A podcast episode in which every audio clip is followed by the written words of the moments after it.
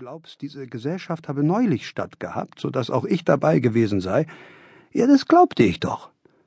Woher doch, sprach ich, weißt du nicht, dass Agathon schon seit vielen Jahren sich hier nicht aufgehalten hat, dass ich aber mit dem Sokrates lebe, das ist noch nicht drei Jahre her. Bis dahin trieb ich mich umher und glaubte etwas zu schaffen, war aber schlechter daran als irgendjemand, kaum besser als du jetzt, der du glaubst, eher alles andere tun zu müssen, als zu philosophieren. Ja, ja, spotte nur nicht, erwiderte jener, sondern sage mir, wann doch jene Gesellschaft gewesen ist. Als wir noch Kinder waren, sagte ich darauf, da Agathon mit der ersten Tragödie den Sieg davon trug und zwar tags darauf, nachdem er schon das eigentliche Siegesfest mit seiner Chorgesellschaft begangen hatte. Ah, also, sprach er, schon ganz lange her, wie es scheint. Ja, aber wer hat dir davon erzählt? Etwa Sokrates selbst? Nein, beim Zeus sagte ich, sondern derselbe, von dem es auch Phoenix hat. Es war nämlich ein gewisser Aristodemus, ein Kytadenäer, ein kleiner Mensch, immer unbeschuht. Der war bei der Gesellschaft zugegen gewesen, einer der eifrigsten Verehrer des Sokrates zu damaliger Zeit. Indes auch den Sokrates habe ich schon nach einigem gefragt, was ich von jenem gehört hatte, und er hat es mir gerade so bestätigt, wie jener es erzählte. Er sagte nämlich, Sokrates sei ihm begegnet, gebadet und die Sohlen untergebunden, was er ja selten tat. Daher habe er ihn gefragt, wohin er denn ginge, dass er sich so schön gemacht hätte. Und jener habe geantwortet, zum Gastmahl beim Agathon, denn gestern beim Siegesfest bin ich ihm ausgewichen aus Furcht vor dem Gewühl. Ich sagte ihm aber zu, auf heute zu kommen, und nun habe ich mich so herausgeschmückt, um doch schön zu einem Schönen zu kommen. Aber du, setzte er hinzu, Aristodemus, was hältst du davon, ungeladen mitzugehen zum Gastmahl? Wirst du mich aber auch mit etwas entschuldigen, wenn du mich einführst? Denn ich werde nicht eingestehen, dass ich ungeladen erscheine, sondern geladen durch dich. Naja, zwei wandelnd zugleich wollen wir einer den anderen beraten, was wir sagen wollen. Lass uns nur gehen. So ungefähr, sagte Aristodemus, hätten sie zusammen gesprochen und wären dann gegangen. Sokrates aber sei über irgendetwas bei sich nachsinnend unterwegs zurückgeblieben, und als er, Aristodemus, auf ihn gewartet, habe Sokrates ihn geheißen, immer voranzugehen.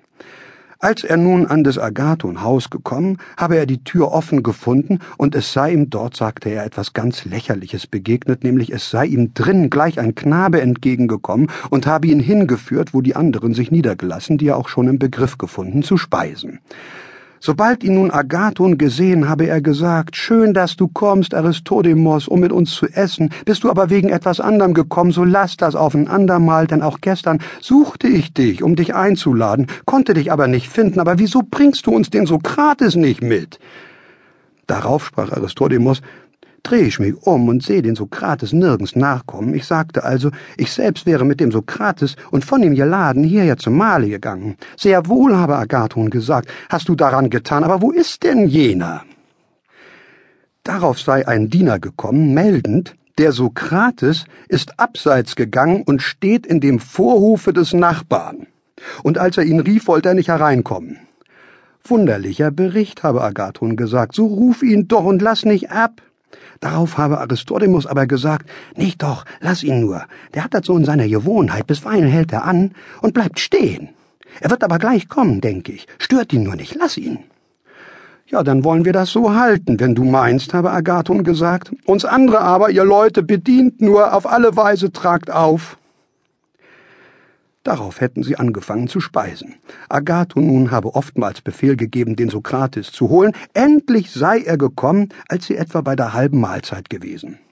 Agathon aber, der zu unterst allein gelegen, habe gesagt, Hierher, Sokrates, lege dich zu mir, damit ich durch deine Nähe auch mein Teil bekomme von der Weisheit, die sich dir dort gestellt hat im Vorhofe, denn offenbar hast du es gefunden, du hättest ja sonst nicht abgelassen.